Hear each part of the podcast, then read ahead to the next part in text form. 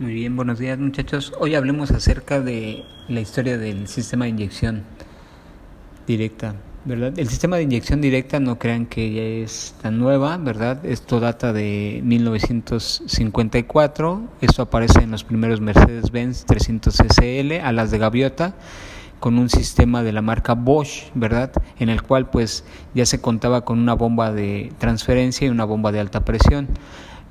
Este sistema era mecánico y trabajaba a través de lo que iban a ser sistemas eh, mecanizados, como normalmente se le llama, ¿no? Entonces estos iban a trabajar por lo que iban a ser ajustes, ¿verdad? Que se le daba a la bomba, ajustes que se le daban a los inyectores, iban a ser inclusive inyecciones mecánicas, no electrónicas, ¿verdad?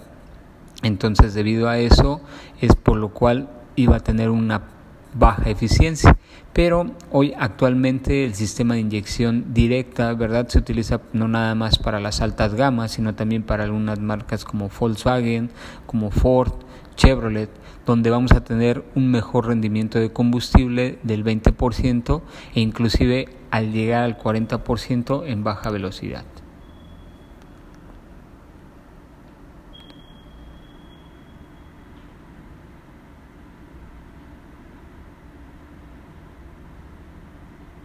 Muy bien, ese es un tip que les doy acerca de la historia de la inyección electrónica. Más adelante hablaré del funcionamiento y operación de los sistemas.